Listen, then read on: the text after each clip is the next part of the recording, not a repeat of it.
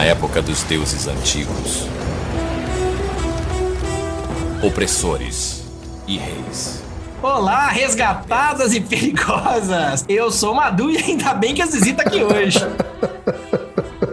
Eu sou o Eros e hoje eu concordo com você, Madu. Ainda bem que a Zizi tá aqui. Xena, uma poderosa princesa forjada no calor da batalha. Patriarcado, tudo. Que eu não vim aqui pra salvar ninguém. Oi, gente, eu sou a Zizi.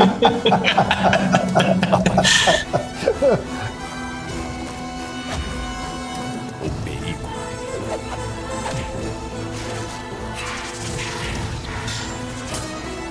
A coragem dela mudará o mundo. Xena, a princesa guerreira. E hoje a gente está aqui para falar sobre um assunto polêmico. Nós vamos falar dos tropes clássicos referenciados no feminino. Ó, e quando a gente está falando de trope, é importante frisar que nós estamos falando dos padrões e das construções sociais. Que nem sempre, né? Na verdade, na maioria das vezes elas não vão traduzir, não vão refletir essa visão mais contemporânea do que, que o feminino representa hoje na sociedade e nem na nossa visão. E é por isso mesmo que a gente está trazendo ele aqui para o cerne da conversa. E fica aí que o papo tá muito bom. Bom, os dois tropes básicos da nossa conversa de hoje são a donzela em perigo, que é um lado dessa moeda, e action girl, ou a garota de ação. E a gente vai começar falando aqui desse clássico, e é clássico no sentido de ser antigo mesmo, né? Vem da história ancestral aí, que é a donzela em perigo. Para manter o nosso padrão, ô Zizi, o que, que é a donzela em perigo? Bom, para começar, ancestral porra nenhuma, né? Isso é completamente construído culturalmente, esse lugar da donzela em perigo. Poxa, mas é disso que eu tô falando. Ancestralmente construído, pô. É tradicional, é convencional. O ancestral não, a nossa ancestralidade é mais forte do que isso. Mas então, donzela em perigo tá aí no nome, né? Assim, é a mocinha incapaz, né, de não, não tá com algum problema e ela não dá conta de se resolver sozinha. Ela precisa da ajuda de alguém, ela precisa que venha o príncipe encantado salvar a donzela em perigo. Precisa do cavaleiro na armadura brilhante, não é isso? Exatamente. Em geral, ela tá sequestrada, ela foi capturada, tá trancada, tá guardando resgate, tá temerosa por sua vida e por sua virtude, né? No desenho convencional aí da, da donzela em perigo. Tá lá na torre, né, balançando o lencinho, gritando socorro. Ou então é o Jon Snow, né? Que tá sempre esperando uma donzela pra salvar ele da outra porta.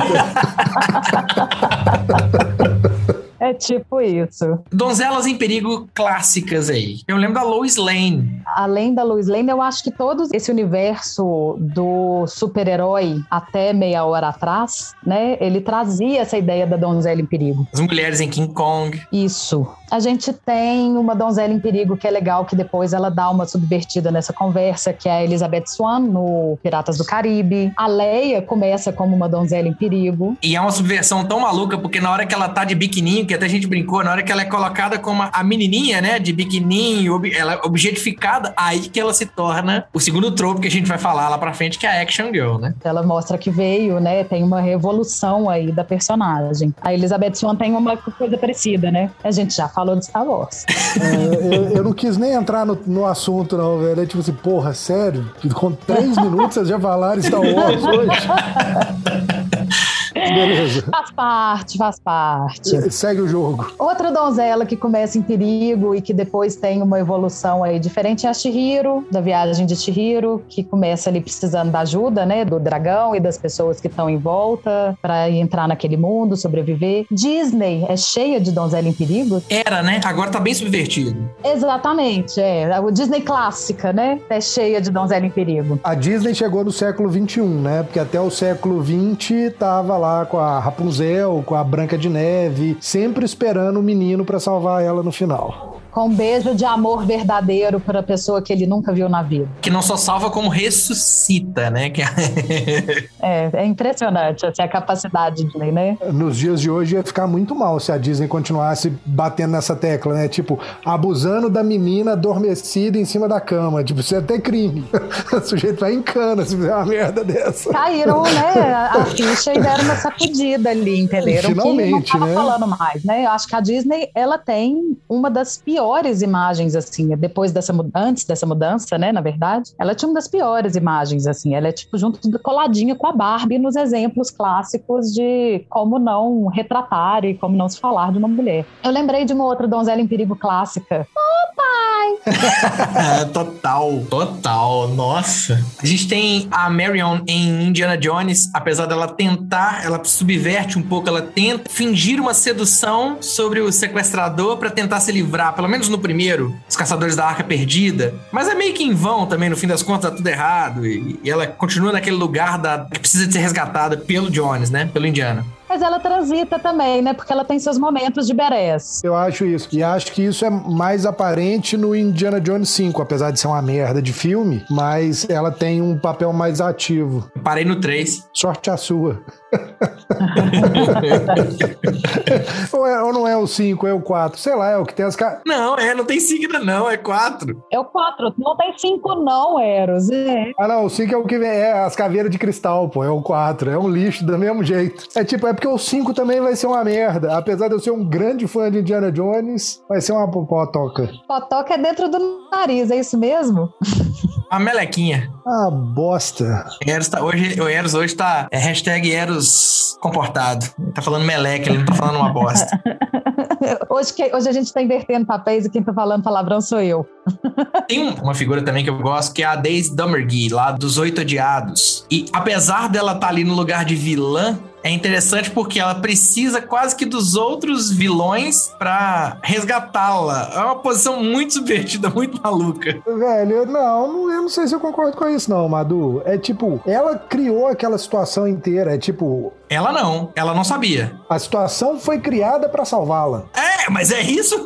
Esse é o ponto. Tá, mas eu acho que ela sabia, pô. Na hora que ela entra dentro do caixote, ela já sabia a merda que tava acontecendo. E ela é a mais mal de todos que tá ali dentro dentro. Ela não vale o feijão que ela come. Mas esse que é o legal da subversão. Não tem a ver com a bondade dela, mas sim se colocar na necessidade tá, de ser resgatado por um ente externo. É uma daquelas situações em que você pega aquilo que, bom, entrando em outra conversa já, né, mais ou menos, mas extrapolando o filme, você pega aquilo que foi opressor de certa maneira e usa aquilo a seu favor e você se reapropria daquilo. Então, vou fazer aqui de Donzela em Perigo para fazer conquistar o que eu quero, já que é isso que cola, já que é isso que funciona, bora lá. E e isso, inclusive, já me lembra o nosso próximo tema, que é a donzela fora de perigo, que é uma coisa super legal, que é exatamente pegar um trope, né, que tá aí ultrapassado, não combina com os tempos atuais, né, não combina com a nossa visão de mundo hoje, e evoluir ele para uma outra coisa, que é a donzela fora de perigo, que é aquela que tá em algum passando por uma situação de perigo, mas ela não precisa de ninguém para salvar ela. Ela não precisa de ajuda, ela se resolve. E a gente gosta dela, torce por ela, e é por isso que a gente vai falar dela quase o episódio inteiro né?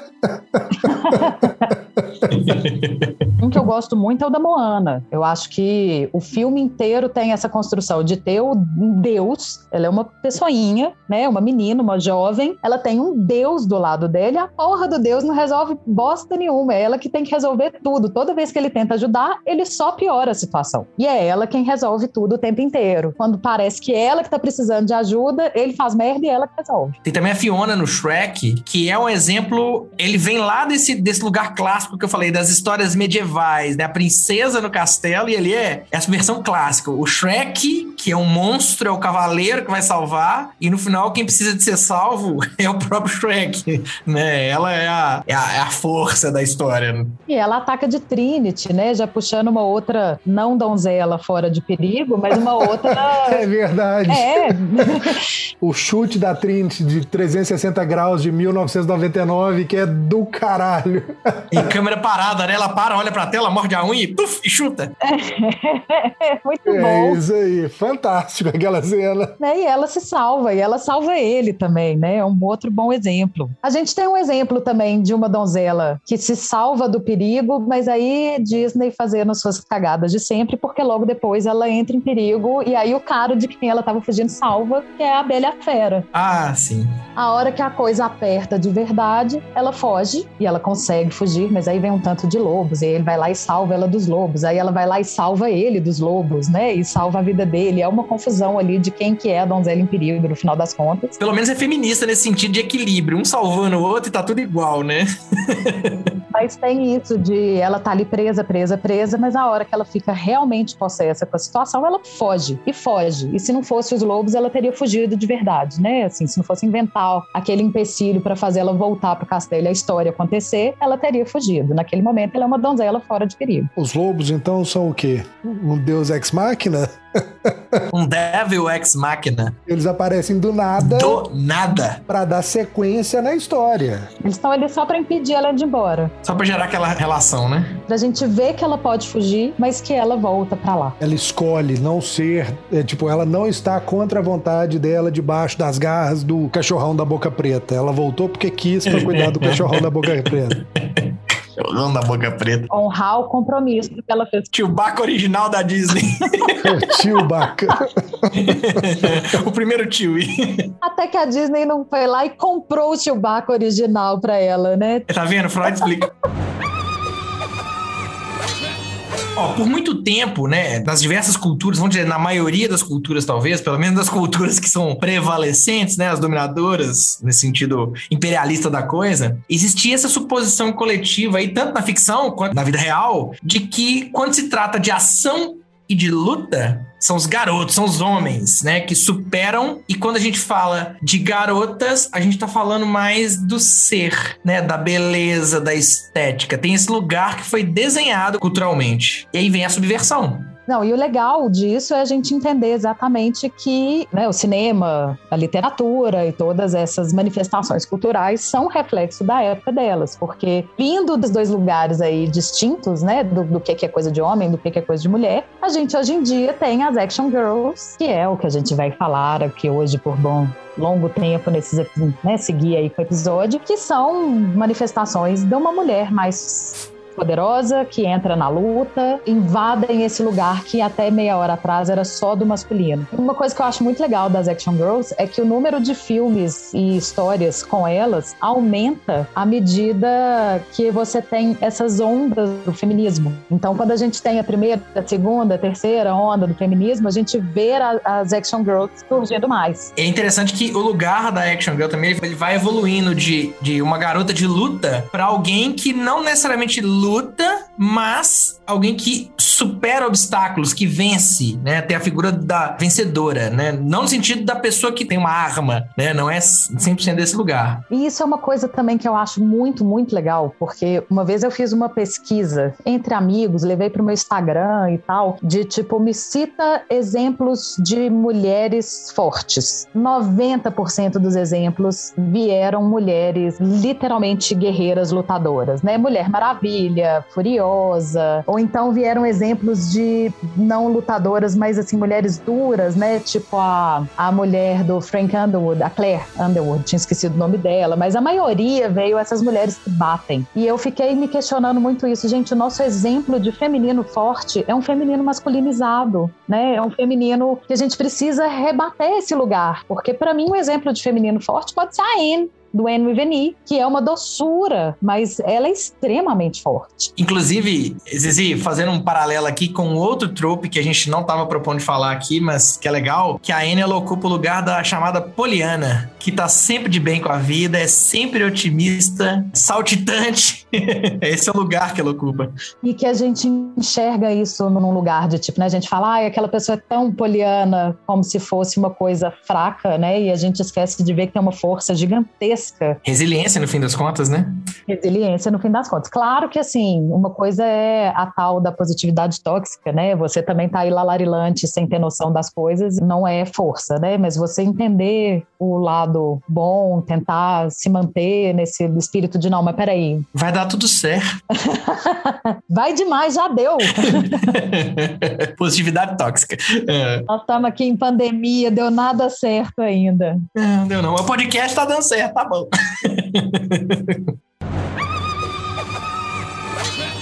Vou puxar exemplos então das Action Girls. E eu vou puxar aqui um dos meus filmes favoritos. Madu, você pode falar de qualquer action girl agora, mas você não pode falar de nenhuma de filme de Tarantino. Eu vou falar dela, de Beatrix Kiddo, de Kill Bill. A moça de amarelo. Sério, Madu? Não. Nossa, quem Você, diria? Madu.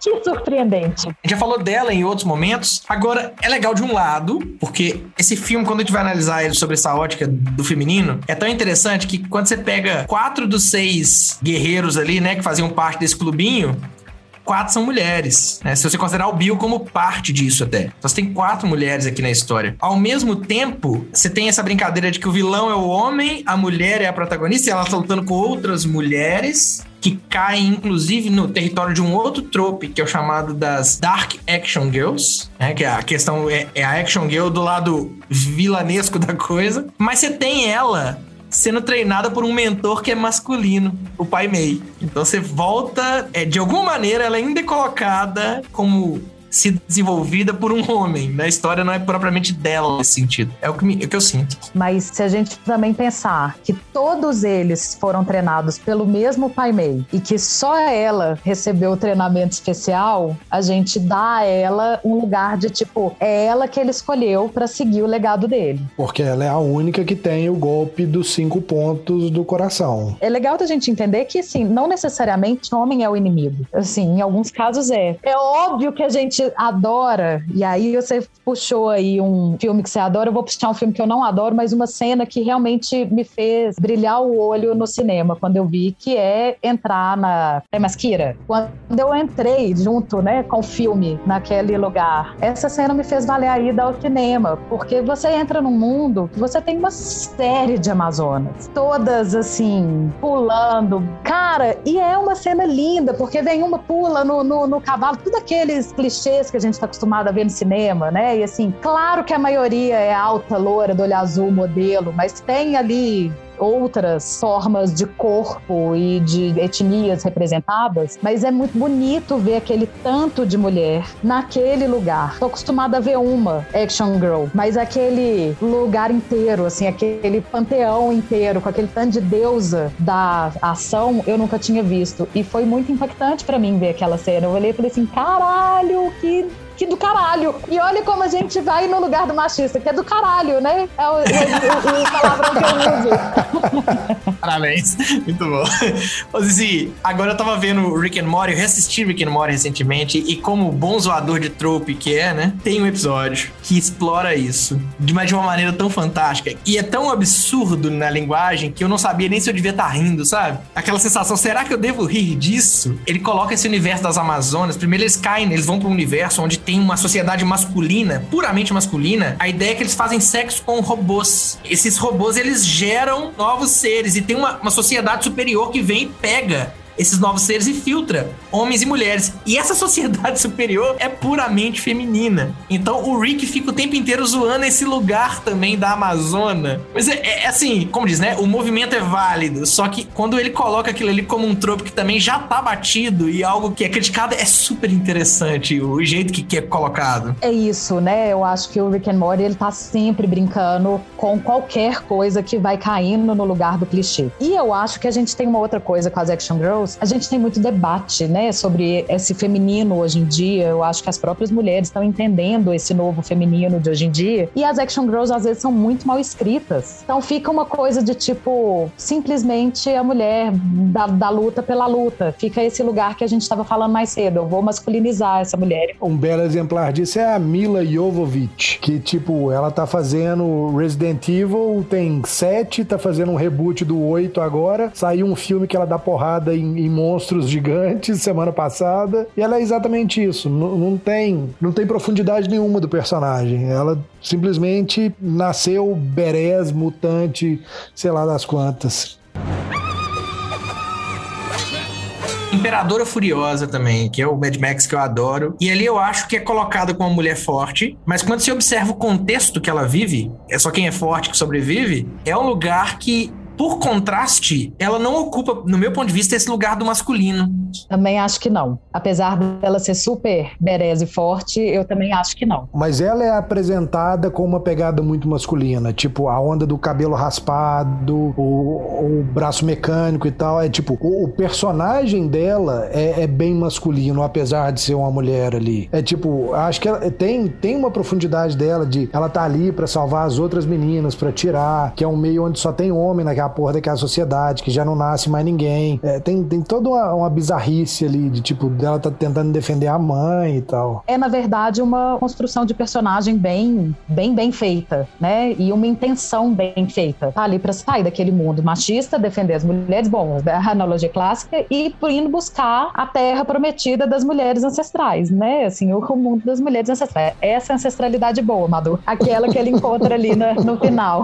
Mas eu acho que é isso, assim, a diferença é a construção da personagem que tem propósito, tem uma história, né, bem construída, um background bem construído, então a gente entende que a força dela não é só essa, por mais que tenha uma estética masculinizada. Com certeza. E é colocada em contraponto com outras duas figuras femininas que acontecem, que são as modelos da Victoria's Secret, que aparecem, e que quando aparecem é um contraste tão grande com a, com a, a fotografia que está estabelecida, que eu, pelo menos, tomei um susto. Falei, ué, como assim? É porque era um negócio que destoava, destoante, né? E tem o contraponto com as amas de leite, que são as outras lá que ficam sendo sugadas para gerar alimento. Agora, as modelos da Victoria's Secret, elas também têm uma coisa no filme que, assim, a gente acha que elas são só as donzelas em perigo, mas elas também têm os seus momentos de fazer acontecer ali, né? É um bando, literalmente um bando de mulher forte. Aliás, a própria coragem de fugir daquele universo, naquele contexto, já dá uma certa legitimação de força para aquelas mulheres, né? Uma delas ali gravidona, mandando ver na, na defesa ali, de eu vou defender o meu, vou defender meu filho, vou sair desse lugar e vamos embora daqui. Eu acho um super filme com uma construção dessa feminina, dessa action girl bem massa. A gente já falou também dela, a Trinity, de Matrix, que ela tem esse lugar de unir o seu herói e ela ser a coadjuvante ali, quase que a, a mocinha ainda é, precisa ser resgatada em alguns pontos da história, mas que ela inverte isso também. Ela também vai resgatar o Neo, então tem uma sensação de, de equilíbrio até certo ponto. Mas me incomoda ela está esperando o escolhido, sabe? Aquela ideia da, da princesa. Continua ali de alguma maneira. A Trinity, eu vejo ela, pelo menos no primeiro filme, até como um papel meio de mentora do Neo, assim, entendeu? Além do Morpheus e tal, ela tem uma pegada de mentora que vai ensinar ele os in and outs, de entrar, de sair da Matrix, de, de como que a banda toca e etc, entendeu? Então, é, é, o tempo todo eu vejo ela muito mais como um par do que como uma donzela do Neo nesse caso. Aquele universo todo tá esperando o Chosen One, né? Assim, não é só ela. Eles acreditam naquela profecia de que vai vir uma pessoa que vai resolver a vida deles, né? E aí são todos eles. Não é a donzela que tá em perigo, é o universo inteiro que tá em perigo esperando o cara da profecia vir resolver. Tá chegando, gente. Não preocupa, não. Do jeito que tá indo, daqui uns dias você vai estar esperando o Neo chegar também. A gente já tá na sexta Matrix, velho. Você nem sabe.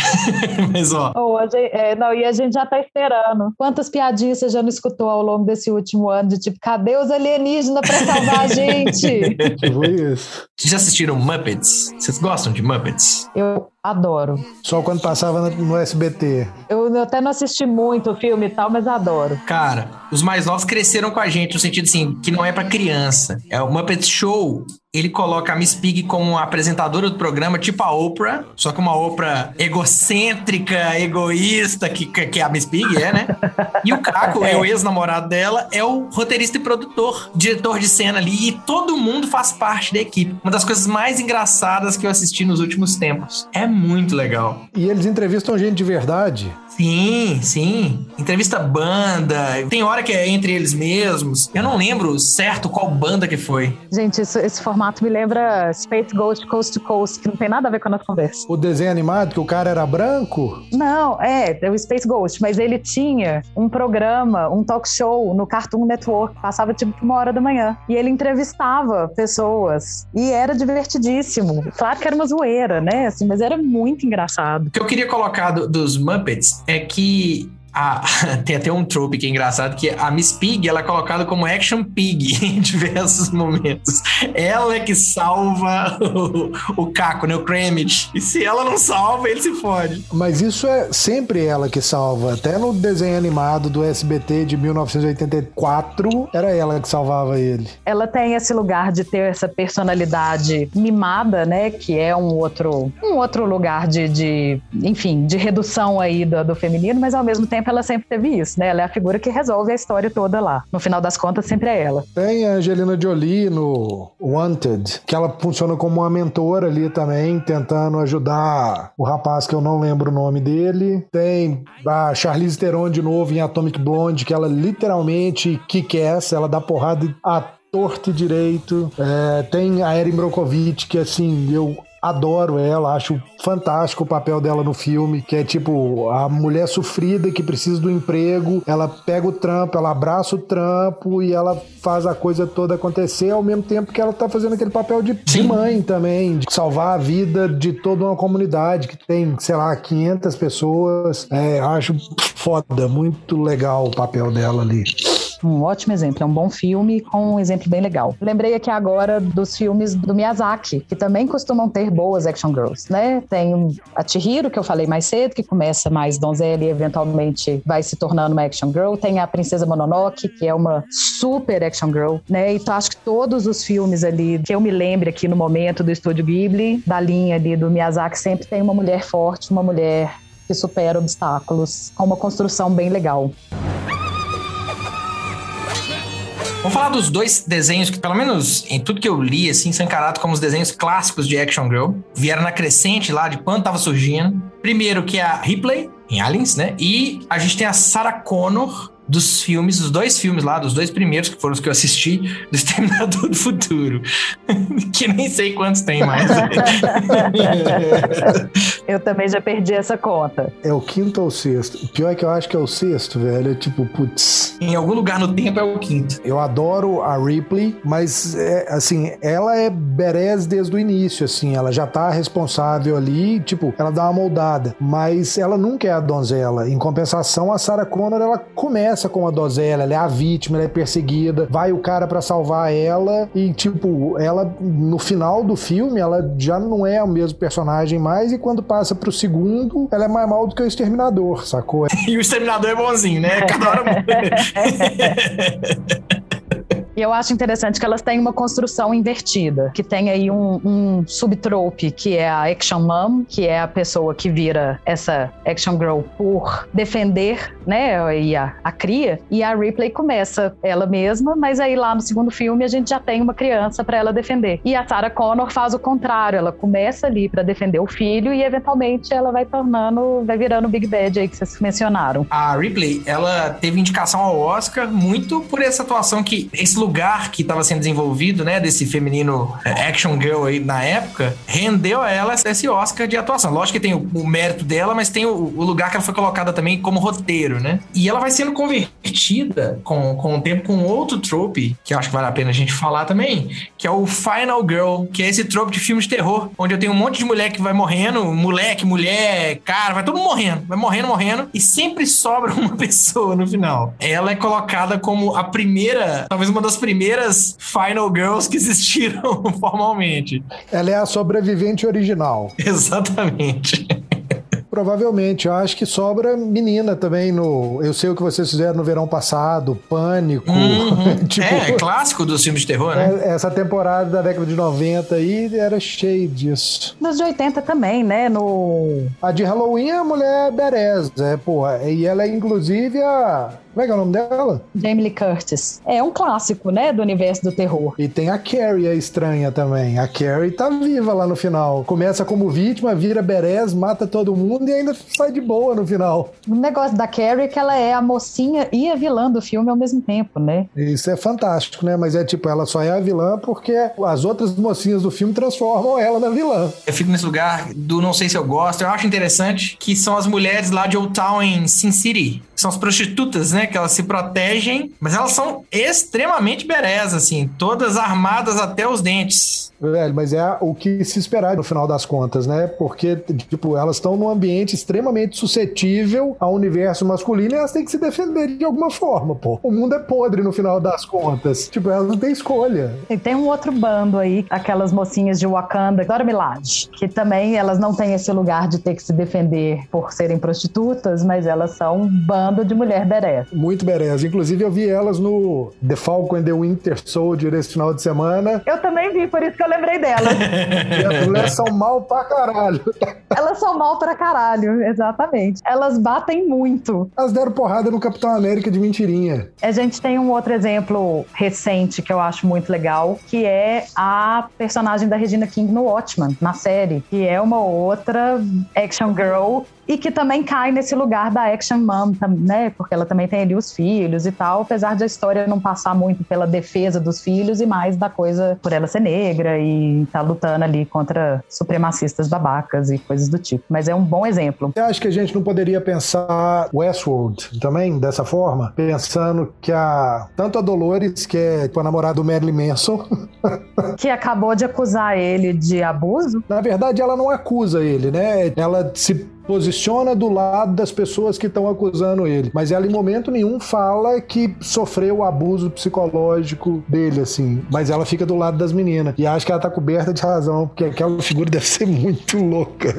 É a outra que você tá falando é a Miv. Agora, esse lugar aí desse grupo de mulheres especiais que se protegem de alguma maneira, que são ultra guerreiras ou que são um bando que se defendem. O tropa é chamado de Brigada Amazônica, que até se conecta um pouco com os Krill que a gente falou anteriormente. E a gente já falou da Brigada Amazônica quando fala da Mulher Maravilha. Que ele é literalmente uma Brigada Amazônica. A gente falou também no Mad Max que tem a Terra Prometida, que são as peinhas de moto lá e sniper, esqueci o nome delas agora, que é o lugar que ela busca. Agora eu tava lendo, eu não sei se é verdade, posso estar repassando a fake news aqui, que naquele momento ali as manobras são feitas pelas velhinhas mesmo de moto. Não sabia disso, não, que legal. Sério? Cara, eu posso estar passando a fake news cabulosa, mas que eu li isso, eu li. Que foda. Elas são brutal mesmo na vida real. Lembrei de uma outra clássica, assim, lá da infância. Nikita. Nikita, caralho. Nikita. A Nik e a Nikita original dava mais porrada do que a Jodie Foster no remake, sacou? É tipo, fantástica. Putz, aquele chapéu cheio de buraco dela era do caralho. Um outro subtrupe que a gente pode puxar aqui, você falou da Action Mom, ainda na Action Mom tem algumas variantes aqui. Você falou da tríade de Hecate lá, né? A, a mãe, a filha e a avó tem os tropes, e eu acho que a gente podia falar de cada um deles, né? Action Mom você já começou a falar. E aí tem mais um exemplo que me veio aqui agora, que é a Ellen, a Helen, né? Do, dos Incríveis, que é a mãe, a mãe da família, que é a, Elastigirl. E ela é um exemplo de Action Mom. Mas o que eu queria puxar, o lugar da criança em defesa, entre aspas, né? O trope é chamado de Little Miss Badass. que é a criança que tem, que tem assim... Você olha pra aparência, né? o julgar da aparência é uma criança magrelinha em defesa. É a menina, estamos falando de uma menina aqui em defesa, mas que é o bicho, bota para quebrar. Que me lembra de Eleven. Primeiro, a gente já falou dela algumas vezes, mas a Eleven começa nesse lugar, né? A menina em defesa, em fuga. É, esse já me lembra de cara Hit Girl, do Kick-Ass. Vou te falar, a menina mais badass que eu já vi foi a Lyanna Mormon em Game of Thrones. É tipo, é a melhor parte da sexta temporada, é a hora que a Lyanna Mormon aparece para oferecer os três soldados que ela tem em Bear Island, sacou? Tipo, ela faz todo o discurso e oferece três, né? Muito engraçado. tipo, é muito foda. Ela é muito boa. Se você vai na literatura, não no, no filme, né? Você tem o, o, a própria Daenerys, que tem 13 anos no livro. No, na série, é lógico que ela não ia poder nem entrar no cinema pra ver, né? Se fosse uma menina de 13 anos. Mas ela subverte ali no sentido que ela doma o drogo, né? Ela usa o recurso sexual para isso, mas ela subverte aquela postura do líder masculino que manda, e naquela sociedade que é extremamente machista, ela assume o lugar de pelo menos par com ele, vamos dizer assim, né? É, ela troca o lugar da dominada e passa literalmente pra cima dele pra dominar o cara, né? E, e eu nem acho que ela usa a coisa do sexual ali. Eu acho que tá muito mais coisa do poder, reforçando pra ele o poder que ele tem naquela situação. Ah, eu posso estar errado, tem muito tempo. Mas ela se impõe naquele momento também. Comigo não vai ser do jeito que você faz normalmente, né? Comigo vai ser diferente. Pra você que tá acompanhando a gente desde o primeiro episódio, resumindo, a Daenerys Targaryen é uma Little Miss Badass que se torna uma action girl e de repente vira uma Big Bad. Agora é muito legal uma coisa dessa, dessa história da Daenerys. Vocês conhecem a história de Lilith? a, a serpente? É, mas é porque existem várias versões, assim, né? Pô, existe a versão demoníaca e existe a versão que a gente entende que é uma mulher que foi demonizada. Mas ela é demonizada porque ela é a primeira mulher de Adão. É exatamente essa situação. Adão queria estar lá por cima e ela vira para ele e fala assim: não, não, não, não, não, hoje eu quero fazer diferente, hoje quem quer estar tá por cima sou eu. E Adão bate o pé e fala: não, não quero, não sei o que, desse jeito eu não quero, tem que dominar e tem que ser do meu jeito. E aí Lilith vai embora e Adão pede para Deus, né? Por favorzinho, manda outra aí. E aí vem Eva, que não é criada do barro igual Adão, né? Então, essa situação do estar por cima na situação, no contexto do sexo, vem de Lilith. E eles usam essa força, né, do mito aí da primeira mulher para trazer esse lugar da mulher liberta, da mulher forte, que é o que Lilith representa para algumas mulheres hoje em dia. E eles usam o mesmo recurso. Quando eu vi a cena na série, eu fiquei assim: ah, ela é Lilith total nesse momento. É muito legal. E ela se torna o demônio no fim, inclusive, né? Assim, ela aproveita do segundo trope nela. Bom, mas pelo menos não é por conta do, né, do feminino dela, é só por conta da loucura mesmo. Outra coisa que eu acho legal da Little Miss Badass é que a gente tende a ir nesse lugar da criança, mas às vezes é só aquela menina que tem a cara frágil. E uma, um exemplo nesse aspecto, que não é exatamente criança, mas também não é exatamente adulto, é a Gogo, do Kill Bill, do seu filme amado. A Gogo é a menina que tem a sainha de colegial e dá porrada com a corrente, com a bola na ponta, né? Ela é lado dark da coisa, sim. É, agora, se a gente for falar de uma Little Miss Badass, a Sansa é uma Little Miss Badass. E a irmã dela é mais badass do que ela, né, a Aira. É tipo, no fim das contas, ela, ela que salva o dia. O negócio é que quando a Sansa vira badass, ela já não é Little mais, né? A Arya é o, é o capeta. No livro, ela mata o primeiro, acho que com 8 anos de idade. Ela é uma baby, né? Uma baby badass. Tem um que eu gosto também bastante, que é a Natalie Portman, em Profissional, é, a Matilda Lando, apesar de ela não ser uma berés no sentido de matar, né? De matar e de. Mas ela tá naquele meio, ela quer. Ela quer, né? Sabe? Ela tem, ela tem o guts ali, né? E ela tem a resiliência, né? Ela é a que sobra naquela história também, né? Tem uma outra que também não é tão criança, mas também não deixa de ser e não deixa de ter uma aparência frágil que surpreende, que é a menina do Tigre e do Dragão. Tem a Little Rock em Zombieland, tem até a frase, né? O Tallahassee vira e fala assim: pô, você foi feito de refém por uma garotinha. Aí o Columbus ele fala: não, mas ela era como um tigre. O Tallahassee fala: porra, ela tem 12 anos. é um filme incrível, cá pra nós. É um dos bons filmes de humor. Em contraponto ao Little Miss Badass, a gente tem a Granny Badass, né? Aquela, a velhinha que investiga, a velhinha que tá atacada, a velhinha que arrasa. Que a moral da história é não mexa com a vovó. Que ela é a vovó Badass. E que já que a gente tava falando de Game of Thrones, a gente tem um bom exemplo no Game of Thrones, que é a Olyana Tyrell. Que não bate, mas não mexe com ela não. É, a Olyana, ela é ferrada, ferrada. Ela é a Badass nas sombras, né? Ela não é a pessoa que bate, mas ela arma tudo pra, pra pessoa morrer, né? Vamos falar só da atriz, então, tipo, quantos papéis de Berez a Mary Streep fez na história, sacou? E no fim das contas ela já é vó, já, sacou? Tem a própria Helen Mirren também no, naquele filme dos... É, de Aposentados Perigosos. Uma que pra mim é classicona e ela faz o papel até de vilã, é a Nana, a, a velhinha do Madagascar, que, que ela bate no Alec no primeiro filme e ela ganhou tanta fama que ela volta no segundo. Ela volta no especial, ela volta no segundo e ela se torna um dos vilões, inclusive, né? Tão merece que ela é, aquela bolsinha dela. Tem uma que bate de verdade também, que eu lembrei aqui agora, que é a Shioban do Orphan Black. E tem essa mãe, né, da personagem principal. A personagem principal tem uma filha, então ela é uma vovó Berez, e ela é Berez mesmo, assim, ela é tipo de bater, dar tiro, porrada e bomba e manda ver. E defende a neta, que é a motivação original, digamos assim, da Grena Berez. Gente, vamos então falar um pouquinho sobre os subtropes aí que não são muito legais, que não adaptam bem para essa nossa visão atual. Tipo, Boobs of Steel, trope que fala que quanto maior a força da mulher, maior também será o seu peito. é o peito de aço. A gente pode falar do Arnold Schwarzenegger aqui. Seria muito mais plausível do que a gente fica falando de peito mulher associado à sua capacidade física de bater ou não, né? Ou dessa necessidade de sexualizar a mulher nesse ponto, né? Nesse desenho sexual da mulher aí, a Lara Croft, né, a Tomb Raider, a primeiro, o primeiro desenho dela lá atrás, não tô falando de desenho animado, né, a primeira construção dela, foi um, uma espécie de pesquisa que foi realizada entre os, vou usar um termo da, da sua geração, tá, Eros? Entre os internautas. é, é, rapaz, não tem nem internet nessa Eu época. tô enchendo o saco. internauta. Não, a internet é de 69, velho, não é possível. Não, tá, tudo bem, mas é tipo.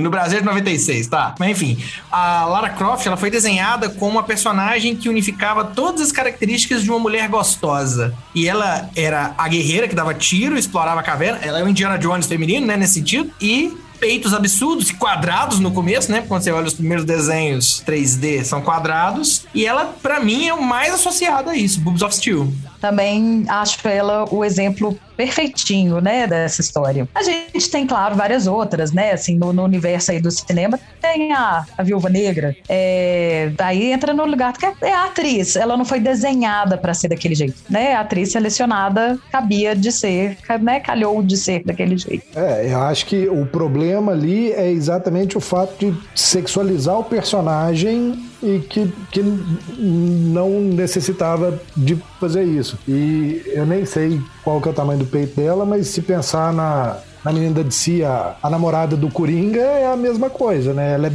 com- e é um personagem extremamente sexualizado. A, a Harley Quinn, a troco de nada. Não, não precisa daquela sexualização. É, em resumo, Boobs of Steel é exatamente a sexualização da mulher que bate. E tem, tem a subversão. Os novos Tomb Raiders, apesar de não serem bons filmes no meu ponto de vista, os novos jogos também, já colocam a menina em defesa. Magrinha, tá muito mais no lugar da Little Miss Badass, em algum momento, do que nesse lugar da Boobs of Steel, né? Da, da gostosona que dá o jeito.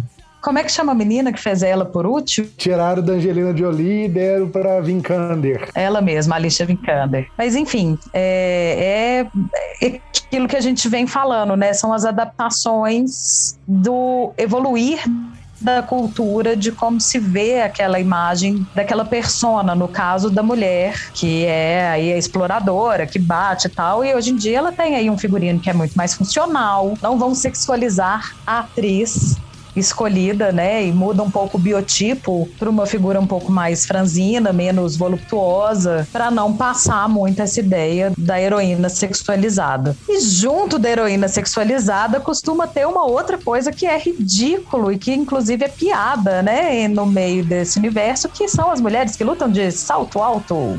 As panteras, né? Eu acho que elas são aí o, o primeiro exemplo que eu lembro disso. A Charlize Theron em Atomic Blonde dá porrada de salto alto. É outra, né? As meninas da Marvel, de maneira geral, estão de salto alto. Mulher Gato costuma estar de salto alto também. Aquelas meninas do Sucker Punch, ali tinha um pouco mais de contexto, né? Elas estavam delirando num- numa situação de, de estarem aí ali num, num bordel, né? Mas também lutam de salto alto. Ah, um outro trope que, que me lembra um pouco disso, que é a Femme Fatale. É a mulher de vermelho, do cinema noir. É a loura do Matrix que aparece, né? Assim, ali ela, tá- ela não tá representada como uma Femme Fatale, mas é visualmente, esteticamente, é aquilo, né? Que tá, que tá sendo aparecido ali. Vão falar da Nikita de novo. Tudo bem? É, tudo bem. a- a- Elas se encaixam em várias várias categorias, né? Assim, elas circulam, inclusive mudam de uma para outra de vez em quando, mas é um outro exemplo. A Femme Fatal é isso, né? É uma caracterização aí, bom, mas ela foge porque a Femme Fatal ela não necessariamente é uma action girl. Mas ela é manipuladora.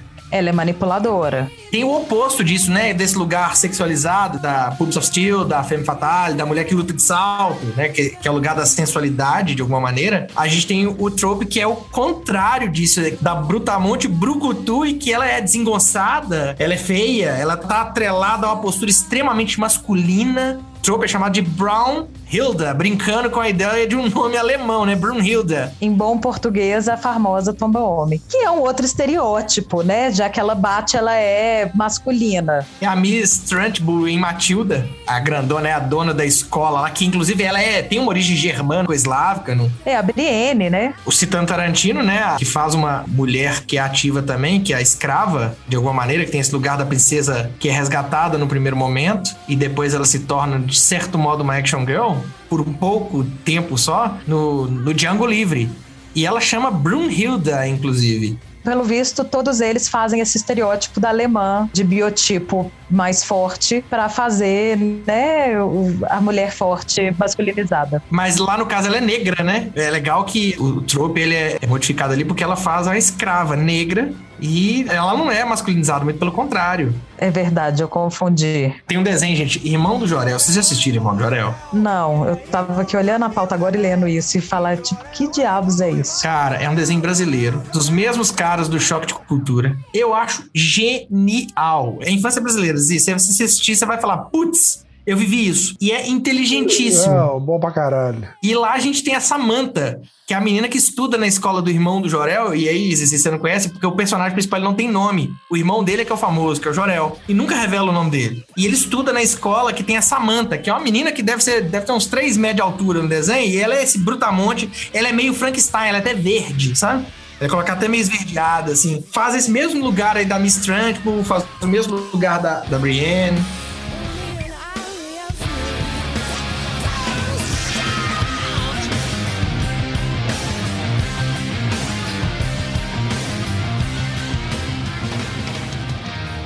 Então, para fechar, eu acho que a gente podia trazer um pouco da nossa visão sobre esses tropes que representam de alguma maneira, é, erroneamente ou não, esse lugar do feminino. Como eu falei, né, eu acho que ao longo da nossa conversa, eu acho que a gente precisa entender que um tropo não é uma coisa fechada, que não muda. Ela não é imutável, muito pelo contrário ele é, na verdade, uma repetição que vai virando um padrão, que vai virando uma, uma, um recurso de linguagem. Então, quanto mais a gente vai mudando a nossa percepção e a nossa cultura, mais os tropos vão sendo ou subvertidos de alguma maneira, ou evoluindo, né? Ou inclusive caindo em desuso. Então, eu acho que a gente está vendo isso acontecer com alguns deles, né? A gente conversou aí da donzela em perigo, depois não está mais em perigo. E o que eu acho interessante de ver no momento é como a gente está construindo essas personagens femininas, porque ainda temos muito roteiristas homens construindo mulheres, tentando fazer dessas mulheres mulheres interessantes, mas na verdade a construção fica um pouco fraca. E alguns outros casos são mais bem-sucedidos e a gente tem aí uma geração de exemplos de feminino interessante. Aí acho que tem isso, né? A gente falou de alguns tropes que para mim estão assim completamente em desuso, né? Lutar de bom, ou deveriam estar, né? Lutar de estileto não está em desuso, mas deveria estar, porque não faz o menor sentido. Mas a donzela que não está em perigo, por exemplo, é muito legal. Então a gente está aí acompanhando essa evolução e essas mudanças que vão refletindo os nossos tempos mesmo. Eu acho que serve citar Nolan aqui, né? Em Inception tem uma passagem que o DiCaprio fala exatamente isso, que por mais que ele tente recriar a esposa dele, ele não consegue chegar no ínfimo do potencial que a mulher tinha, entendeu? Então acho que isso é bem para roteirista. Eu acho que o roteirista homem nunca vai conseguir descrever uma mulher a fundo do que efetivamente representa, o que realmente é. Eu penso também que é um tema que esse lugar, né, da mulher aí, quem sou eu para falar, né? Não tô nesse lugar de fala, mas esse lugar da mulher é, sendo representada de diversas maneiras é uma coisa que está em constante mudança, é um assunto que está talvez mais em voga do que nunca, né? Na, sociedade, nas discussões, a gente vê isso dentro das empresas, vê isso né, é, no Instagram o tempo inteiro, na televisão o tempo inteiro, e a gente tá vendo isso agora bem feito ou mal feito, inclusive no Oscar, né? Um dos filmes que tá indicado a melhor filme, a Promising Young Woman, que é de uma diretora mulher, que é a Emerald Fennel. Tem ali retratado e subvertido o trope. Esses tropes que a gente falou e trouxe aqui, eles são, ora, retratados como, como clichês, com repetição, ora, subvertidos, e acho que intencionalmente até o clichê para subversão. Né? Tem essa brincadeira e essa discussão que está em voga, e eu acredito que é algo que tende a tomar e sedimentar um lugar com, com o passar dos tempos, né? Isso, tornar-se. É, outros tropos vão surgir, é isso que eu quero dizer. É, e é legal que a gente está vendo, a gente hoje está falando aqui do feminino, mas a gente está vendo isso com, com N questões. E vem a importância da representatividade, né? Porque quando a gente dá, e da representatividade tanto do ator, por exemplo, num filme que está lá dando a cara, mas de quem está na construção da história também. Você falou do Oscar, tem o Judas and the Black Messiah, que é um dos filmes que está lá o filme da Regina King, que é Uma Noite em Miami, que para mim deveria estar tá entre os os indicados em lugar de alguns outros, mas enfim, trazendo esse novo olhar, que até meia hora atrás, a gente pode até fazer um episódio sobre isso um dia, mas o personagem negro, né, de maneira geral, era o alívio cômico, ou gueto, né, e tal. E hoje em dia a gente está construindo uma outra relação com esse personagem negro, uma outra relação com a personagem mulher, né? Então, essa mudança, e eu concordo com você, eu acho que novos tropes vêm por aí. Interessante que quando a gente fala de trope, trope já remete a algo que é do passado É porque trope tem que estar tá sedimentado. E para estar tá sedimentado, isso tem que ter sido utilizado. E para ser utilizado, a vida imitando a arte. De alguma maneira, tá todo mundo usando aquilo que aquilo já foi. É o lugar comum anterior, né? Não é o lugar do olhar futuro. É, de certa forma, ele vai estar tá sempre um pouco desatualizado. Ao bom, nem sempre, porque alguns se permanecem, né? A gente não muda tão rápido assim, né? Algumas coisas ficam, são clássicos, né? Clichês que não são clichês à toa. Mas de certa forma, ele vai estar tá sempre referindo a uma história do que já foi, né? O trope não diz, não está falando do, do que está por vir, ele está falando do que está sedimentado. Interessante isso. Uma das traduções de trope é clichê, inclusive, né? Então, tá, tá, explicado aí. A gente tá aqui discutindo os clichês. Fico feliz da gente estar tá discutindo esse tipo de coisa. Eu tô aqui de única menina no meio de três homens. E acho bacana estar tá levando essa conversa para os homens também. Eu tenho muito essa conversa com as amigas mulheres, mas não é todo homem que está disposto a ouvir e trocar essa ideia com essa abertura. Então, isso é muito legal. Eu fiquei feliz da gente ter feito esse episódio. É, e acho que é isso.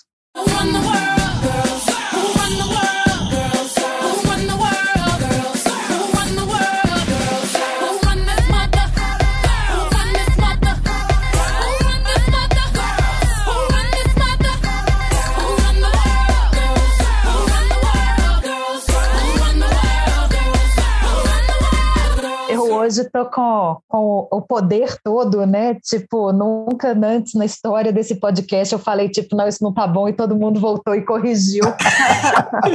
Exatamente.